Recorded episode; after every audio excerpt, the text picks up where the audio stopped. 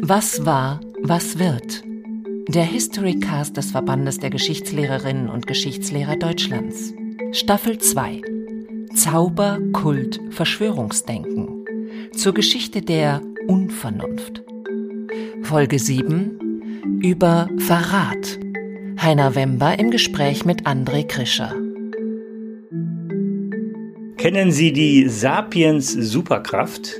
So bezeichnet der israelische Historiker Yuval Noah Harari das, womit wir Menschen die Welt eroberten und uns von allen anderen Tieren abhoben. Es ist die Fähigkeit, sich Geschichten auszudenken und mit dem Glauben an diese Geschichten große Gruppen von Menschen für eine gemeinsame Überzeugung handeln zu lassen. Motto Gemeinsam sind wir stark. Eine ungeheure Macht. Wenn diese Superkraft gegen andere Menschengruppen wirken soll, müssen aber alle aus meinem Lager an einem Strang ziehen, darf niemand querschießen, keiner der Gruppe in den Rücken fallen. Reagieren wir Menschen deshalb so allergisch auf das, was wir Verrat nennen, Herr Krischer? Weil Verrat die Sapiens Superkraft bedroht? Ja, das finde ich schon überzeugend. Ich glaube, da hat Harari einen richtigen Punkt gesehen, wie, wie so häufig bei ihm. Ich lese die Sachen auch sehr gerne, aber es ist zu groß dimensioniert. Es ist sicherlich nicht allgemeinmenschlich, mit Verrat bestimmte Dinge zu assoziieren, sondern es ist sehr kulturspezifisch. Ich würde sagen, im Grunde ist es ein relativ europäisches Phänomen mit antiken biblischen Grundlagen. Was ist denn überhaupt Verrat? Es geht ja nicht nur um Geheimnisse preisgeben, es geht auch um Schandtaten, die den Bestand einer Herrschaftsordnung bedrohen können.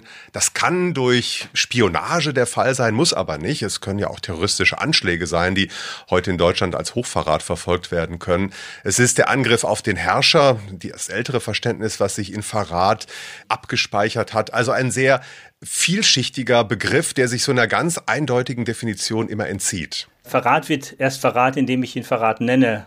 Exakt so. Irgendwo müssen Geschichten erzählt werden über paradigmatische Fälle, an denen die Moral der Geschichte sich anknüpft und dieses Konzept von Verrat ausgebildet hat. Und das ist nicht überall auf der Welt der Fall. André Krischer ist Professor für die Geschichte der frühen Neuzeit an der Albert-Ludwigs-Universität Freiburg und Herausgeber des Buches Verräter, Geschichte eines Deutungsmusters. Wann sprechen Sie von Verrat, Herr Krischer, im europäischen Kulturraum? Es ist in der römischen Antike schon so der Fall. Da gibt es sehr viele Verratsgeschichten. Brutus, der Mord an Caesar war das Verrat. Cicero nennt es so. Es ist im römischen Strafrecht auch festgelegt, wer also die Republik bedroht, indem er mit den Feinden kollaboriert, ist ein Verräter. Damit werden schon Geschichten erzählt über den Verräter. Auf diesen Verrat in der römischen Zeit standen die härtesten Strafen. Genau standen Todesstrafen. Das ist im Grunde bei Verrat bis ins 20. Jahrhundert so gewesen. In Deutschland muss man sagen, bis 1945 wurde Hochverrat mit dem Tode bestraft, weil Verrat das Superverbrechen ist. In unserer Kulturtradition. Warum ist es das Superverbrechen? Warum ist es schlimmer als Mord und Totschlag? Weil es nicht nur den Tod eines einzelnen, einzelnen Person nach sich zieht, sondern die gesamte politische Ordnung zum Einsturz bringen kann, ins Verderben stürzen kann. Und gewissermaßen durch den Tod des Herrschers das Reich insgesamt untergeht. Also gewissermaßen Massenmorde dann die Folge sind. Aber die römische Geschichte ist natürlich nur eine Bedeutungsvariante. Es kommt ja noch eine zweite hinzu. Nämlich die christliche. Nämlich die christliche, die biblische Geschichte. Was Brutus für die Römer ist Judas für die Christen. Exakt so. Und erst in der Kombination dieser beiden Stränge erklärt sich auch die Außergewöhnlichkeit der Vorstellung von Verrat, wie sie sich im Mittelalter und der beginnenden Neuzeit ausgebildet haben, erklärt auch die unglaublich grausamen Todesstrafen, die man da angewendet hatte.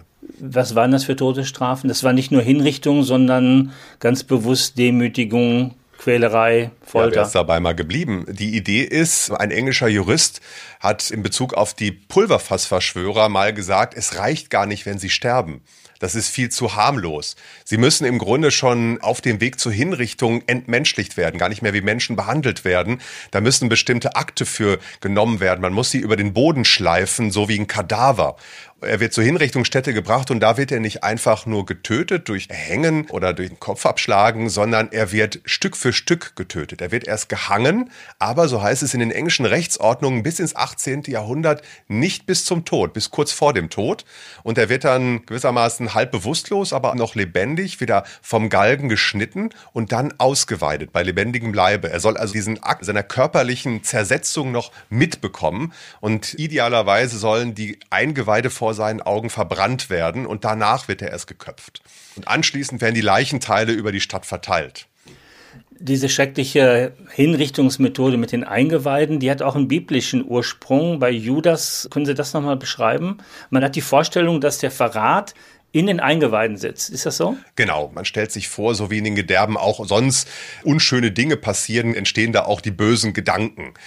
Und das soll dann bei Judas so gewesen sein, nachdem er sich erhängt hatte, soll ihm der Bauch aufgeplatzt sein und sollen seine Gedärme herausgequollen sein als Zeichen, dass das jetzt reißgegeben wird, was er getan hat.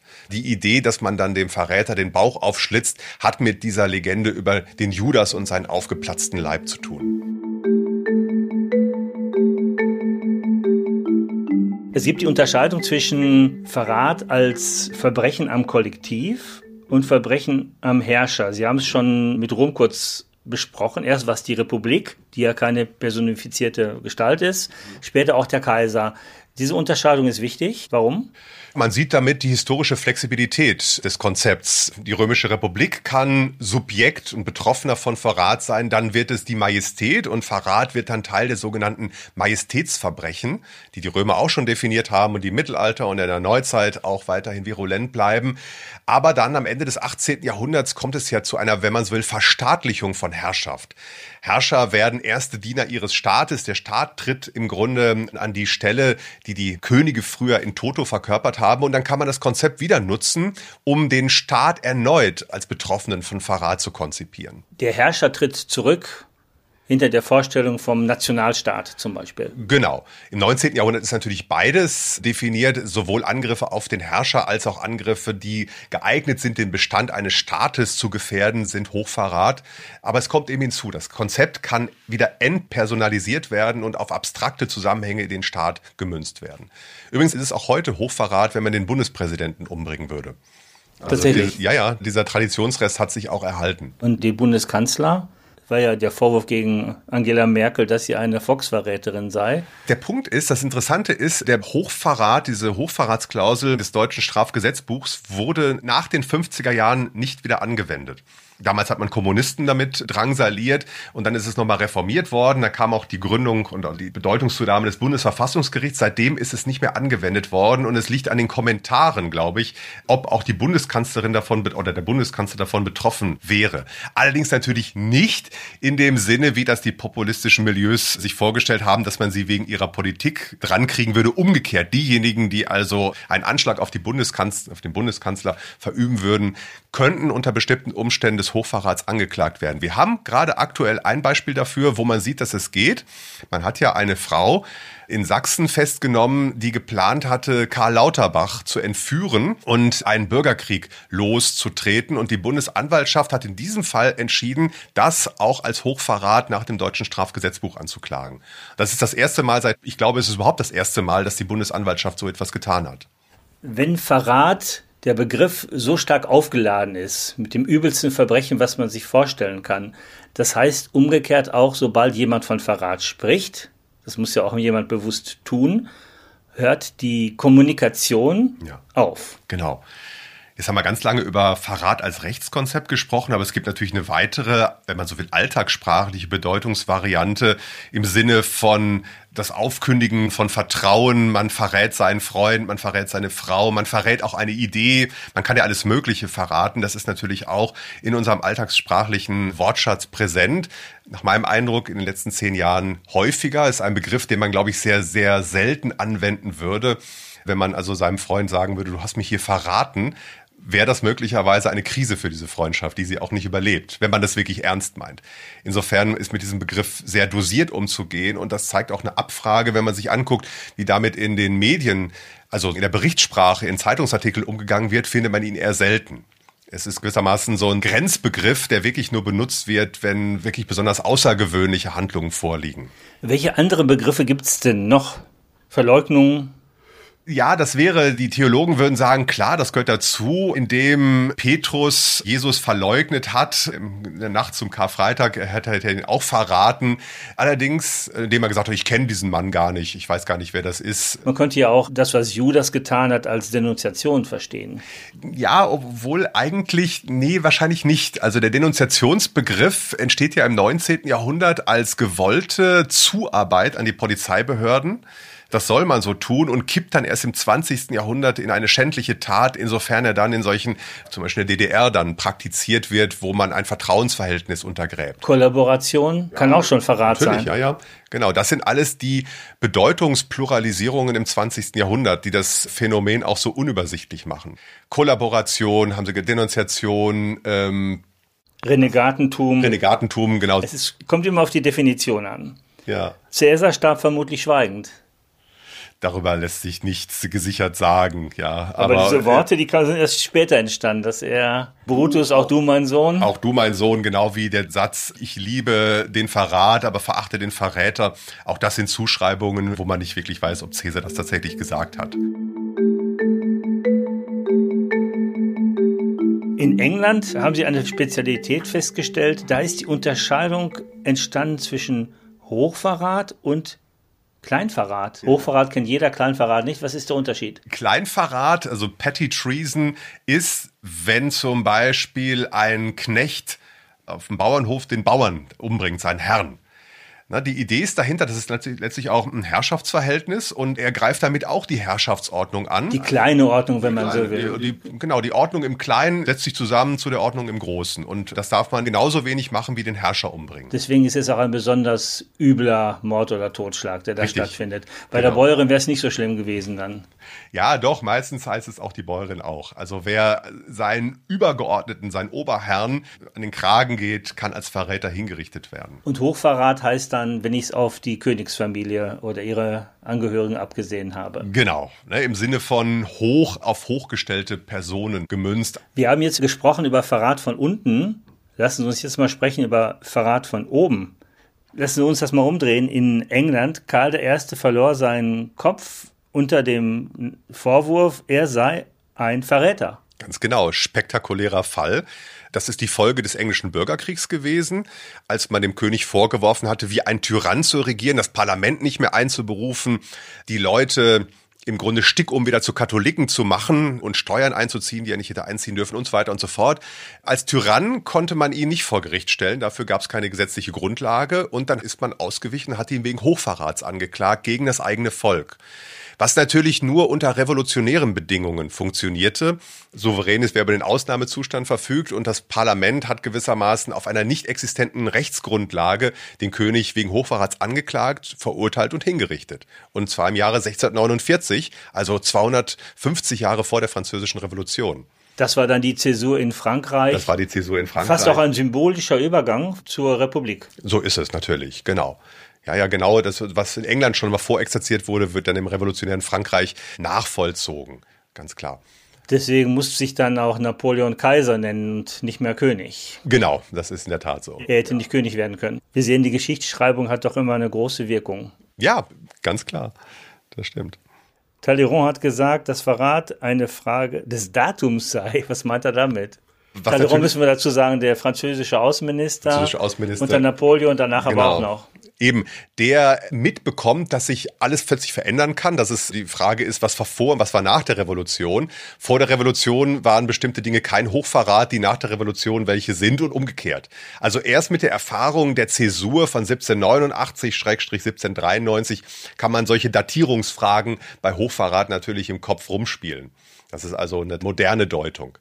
Was natürlich vor 1989 in Deutschland als Verrat gilt, galt danach nicht mehr. In Russland sehen wir das natürlich auch gerade. Was vor dem 24. Februar 2022 noch kein Verrat war, ist jetzt aber Verrat, etwa über Krieg zu sprechen und nicht von einer sogenannten Spezialoperation. Wir nähern uns der Moderne an. Wo Verratsvorstellungen bis an ein Extrem getrieben wurden, in der Spätphase natürlich des NS-Regimes, in der keinerlei Abweichungen mehr toleriert werden konnten. Ganz, ganz klar. Im Nationalsozialismus wurden Verratsvorstellungen nicht nur bis ans Extrem getrieben, sondern auch die Opferzahlen, also Menschen, die aufgrund von Verratsvorwürfen getötet wurden, sind auch singulär. Naja, Gut, im Stalinismus haben wir natürlich nochmal ähnliche Zahlen. Es sterben erst im 20. Jahrhundert Menschen massenhaft wegen Verratsvorwürfen und nicht etwa in der Vormoderne, über die wir eben gesprochen haben, wo es diese grausamen Hinrichtungsarten gegeben hat. Eine reale Konsequenz von Verratsvorwürfen war erst, dass in der Moderne, in den totalitären Systemen auch massenweise Menschen dadurch zu Tode gekommen so, sind. So kann man es genau sagen. Nicht? Der Verratsvorwurf wird je moderner, desto tödlicher. Das ist in der Tat richtig, so sehr man auch feststellen kann, dass im 20. Jahrhundert der Verratsvorwurf durch die Nationalsozialisten, also durch Rechtsextreme, zu einem tödlichen Begriff aufgewertet wurde, so sehr kann man aber auch sehen, dass er natürlich auch von links genutzt wurde. Diese furchtbare Formulierung, wer hat uns verraten, Sozialdemokraten, kam ja nun von den Kommunisten. Im Stalinismus hat dann das Verratsdenken, die Denunziation und auch der Massenmord aufgrund dieses Vorwurfs auch Blüten getrieben. Ich habe Zahlen gelesen, dass wahrscheinlich zwei Prozent der Bevölkerung in der Stalin-Ära pro Jahr sich an das Regime wandten, um Nachbarn, Kollegen, andere Menschen zu denunzieren. Also allein das schon ein Denunziationsklima ohnegleichen. Ja. Das ist genau so. Also man sieht da, wie auf der einen Seite verräterische Handlungen, Verratshandlungen durch Denunziation zu einer Massenbewegung werden, natürlich aus opportunistischen Gründen, wahrscheinlich in der Mehrheit aus Systemtreue. Und umgekehrt wird natürlich auch von oben ständig von Verrätern gesprochen. Stalin ist gewissermaßen ja auch letztlich ein Herrscher, der sich in seinem persönlichen Umfeld ständig bedroht fühlte, ständig die Angst hatte, umgebracht zu werden und insofern auch diese Verratsstimmung streute und, und immer weiter über das Land ausbreiten ließ ein Geschwür, das auch nach innen wuchs. Diese Säuberung brauchte er praktisch, um regelmäßig wieder seine Paranoia zu befriedigen. Ja, das ist tatsächlich so. Höhepunkt dessen sind die Schauprozesse von 1936 und in den folgenden Jahren, wo Leute auch wegen Hochverrats angeklagt wurden, vorher aber derartig gehirngewaschen wurden, dass sie diese Vorwürfe auch nicht zurückwiesen, sondern aktiv und bewusst bestätigten. Da hat man ja im Grunde diese Schauprozesse in Reinform vor sich und das waren Hochverratsprozesse. Es gibt Zahlen, dass etwa vier Millionen Menschen wegen vorgeblichen Verrats an der Revolution verurteilt worden sind, von denen dann 20 Prozent den Tod gefunden haben sollen. Ja, die stalinistischen Säuberungen, da reden wir auch über absolute Massenmorde. Ist heute noch was von zu spüren in Russland? Ja, ganz, ganz massiv. Das war nie weg und kann von Putin auch wieder reaktiviert werden. Nicht im Sinne von Massenvorwürfen und man ist trotzdem vorsichtig, den Begriff auch einzusetzen. Aber ganz aktuell steht eine Person wegen Hochverrats vor Gericht.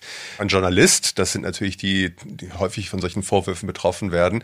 Und man wird sehen, was ihm dann blüht. Man wird in Russland nicht mehr hingerichtet wegen Hochverrats, aber es folgen natürlich lange Haftstrafen in Gefängnissen, die natürlich auch lebensbedrohlich sein können.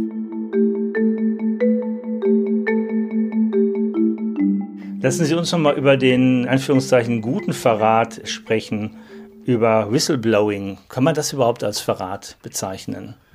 Naja, es wird so getan. Es wird genau wie Sie beschrieben haben. Es gibt verschiedene Sachbücher, die vom guten Verrat sprechen weil sich solche Whistleblower ja im Zweifel auch Verratsanklagen ausgesetzt sehen. Bei Julian Assange weiß man es noch nicht, ist ja in einem rechtlichen Schwebezustand, wenn er in die USA ausgeliefert werden würde, was dann die Anklage wäre bei, ne, das war ja WikiLeaks, jetzt haben wir Snowden. Edward Snowden sitzt Snowden, in Moskau. Genau. Es gibt ja Anklagepunkte gegen ihn, wo man in den USA aber auch nicht zum Treason, Verratsbegriff gegriffen hat, sondern Spionage gezogen hat als Vorwurf. Da ist man also doch vorsichtig geblieben. Aber natürlich klar, in der Diskussion wird da nicht so genau zwischen unterschieden. Es gibt natürlich zahlreiche US-Amerikaner, übrigens auch bei den Demokraten, die Snowden und Assange für Verräter halten und die eine solche Anklage bemühen würden. Und es gibt andere, die sagen, das war Verrat, aber ein guter. Das ist etwas gewesen, wo jemand nicht als Verräter schändlich, sondern ganz im Gegenteil heroisch handelt. Auch unter Inkaufnahme massiver persönlicher Konsequenzen, wie wir das ja bei, zumindest bei Assange sehen. Snowden sitzt ja jetzt in Russland, also da weiß man nicht, was man davon halten soll. Ist der Gegenbegriff zum Verräter der des Märtyrers? Nein, das kann man sicherlich nicht so nennen Es gibt auch wenige Beispiele für Verräter, die wirklich auf der Scheidelinie standen, dass sie für einen die Verräter waren und für die anderen die Helden. Da haben wir eher wenige Beispiele für. Ja, in der katholischen Kirche ist es so, dass eine Reihe von Missionaren, die in England wegen Hochverrats hingerichtet wurden, dann kanonisiert wurden, Märtyrer sind. Aber das ist, glaube ich, eine spezifisch religiöse Sicht nochmal auf dieses Phänomen, die man so nicht unbedingt verbreiten kann. Es kann sein, dass das sich diese Deutung ausbildet, ist aber kein Automatismus. Darauf will ich hinaus. Wie wichtig ist beim Verrat die Motivation? Das ist Teil des Konzepts. Es kann natürlich ein bewusster Entschluss sein, verräterisch zu handeln. Allerdings, das ist nur die eine Seite. Die andere Seite ist die Zuschreibung der Tat. Und das englische Verratskonzept setzt einfach voraus, dass man diesen Entschluss hatte, wenn man in bestimmter Weise gehandelt hat. Da wird also gar nicht die Handlung zum Beispiel, dass ich auf den König mit einem Messer zugehe, als Verrat bestraft, sondern die wird nur als Beweis dafür genommen, dass ich eine verräterische Gesinnung hatte. Das heißt, dieser Entschluss wird nicht nachgewiesen, sondern unterstellt. Und das finde ich ist, glaube ich, mit Blick auf Verrat ganz wichtig, dass man sich nicht immer nur von so einer psychologischen Seite nähert, dass man fragt, was mag den wohl dazu bewogen haben, sondern immer auch die schon genannte Definitionsmacht mit in Rechnung stellt. Und die ist wahrscheinlich auch die wichtigere. Meine Vermutung ist, dass die meisten gar nicht vorhatten, verräterisch zu handeln. Jetzt sprechen wir über die Motivation. Was war denn Ihre Motivation, dieses Buch zu schreiben und sich da wissenschaftlich mit zu beschäftigen mit dem Thema? Es war zunächst einmal ein ganz wissenschaftsimmanentes Vorgehen. Ich habe 2005 mit Forschungen zum Verrat angefangen, weil ich mich für Kriminalitätsgeschichte interessiere und da festgestellt habe, dass zu der Geschichte von Mord und Hexerei und so weiter schon viel gesagt wurde, zum Verrat aber nicht. Und dann habe ich im Grunde ein Wissenschaftsbuch geschrieben. Ist auch ziemlich dick. Ist auch ziemlich dick. Und irgendwann dann, ich glaube, es war auch schon so mit WikiLeaks, fiel mir auf, ach guck mal an, der Begriff, von dem du gedacht hast, dass es wirklich nur ein historischer ist, wird plötzlich wieder populärer, virulenter, spielt in den Medien eine Rolle. Und dann war die Idee, sich das mal genauer anzugucken, die unterschiedlichen Spielarten und Deutungsvarianten sich mal genauer vorzunehmen. Und daraus ist dann die Idee zu diesem Sammelband entstanden. Die Idee war schon 2012 da. Mit der Begriffskonjunktur, die wir dann so seit 2015 gesehen haben, habe ich da noch gar nicht gerechnet. 2016 wurde sogar Volksverräter zum Unwort des Jahres ja, gekürt. Ja. Da lief Ihr Projekt aber schon. Da lief das schon längst und das war natürlich mehr als erstaunlich. Hätte ich nie mit gerechnet. Ich dachte, das ist wirklich ein historischer Begriff. Übrigens genauso wie Verschwörung und Verschwörungstheorien dachte ich, das ist ad acta gelegt und das kann gar nicht wiederkommen. Wir leben doch nicht in einer Zeit, in der solche Denkmuster plötzlich wieder reaktiviert werden, die man mit Stalinismus, Nationalsozialismus, mit der Vormoderne, mit Judas-Geschichten assoziiert. Dass das also wieder auftaucht auftaucht, ist irgendwie schon ein sehr merkwürdiges Zeitzeichen. Ja, woran liegt es denn? Was glauben Sie? Die Erklärung wird darauf hinauslaufen, dass man die populistischen Bewegungen natürlich hier in Anschlag bringt. Also die großen Mengen von Unzufriedenen, die nicht bereit sind, demokratische Beschlüsse hinzunehmen, sondern die sagen, wir sind doch eigentlich das Volk und ihr handelt gegen unsere Interessen und deswegen nennen wir euch Verräter, weil ihr euch an dem Volkswillen, von dem wir glauben, dass wir ihn allein kennen und vertreten, vergeht. Deswegen ist es also kein Wunder, dass in populistischen Milieus Populismus ist ja der Definition nach von Jan-Werner Müller die Behauptung, für das Volk zu sprechen. Deswegen gibt es nicht nur populistische Politiker, sondern auch populistische Bürger, die sagen, wir sind das Volk und wir sind im Besitz der alleinigen Wahrheit. Und seitdem das aufgekommen ist, so, ne, so 2013, 14, 15, hören wir den Begriff auch viel häufiger.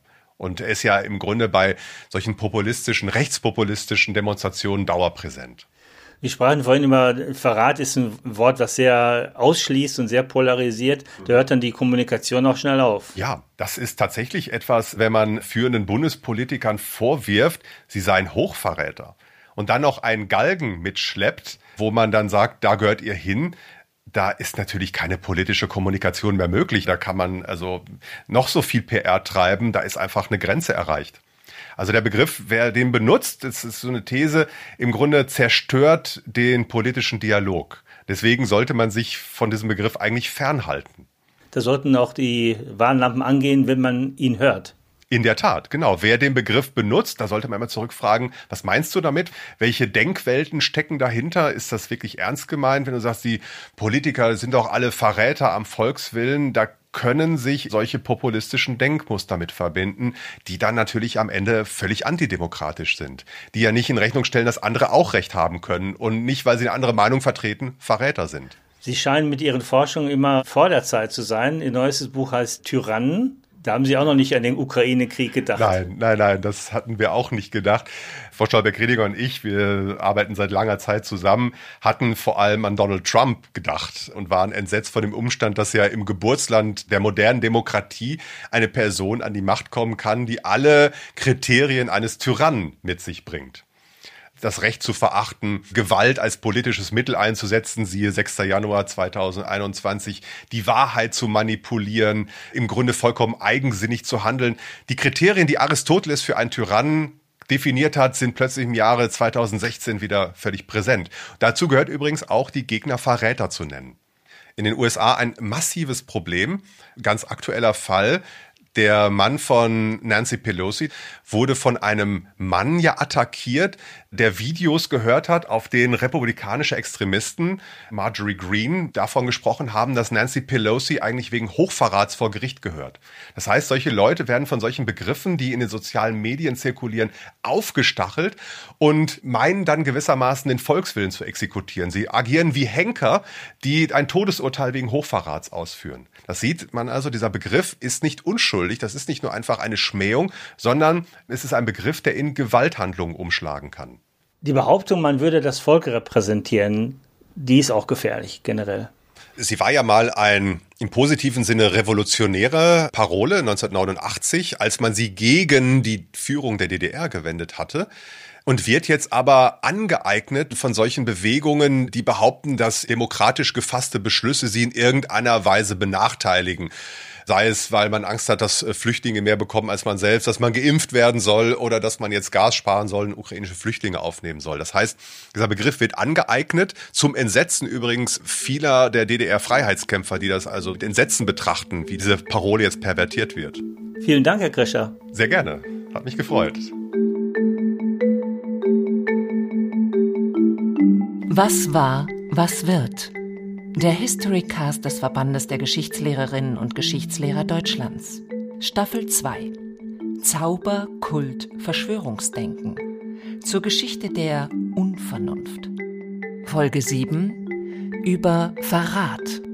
Heiner Wember im Gespräch mit André Krischer. gefördert von der Beauftragten der Bundesregierung für Kultur und Medien.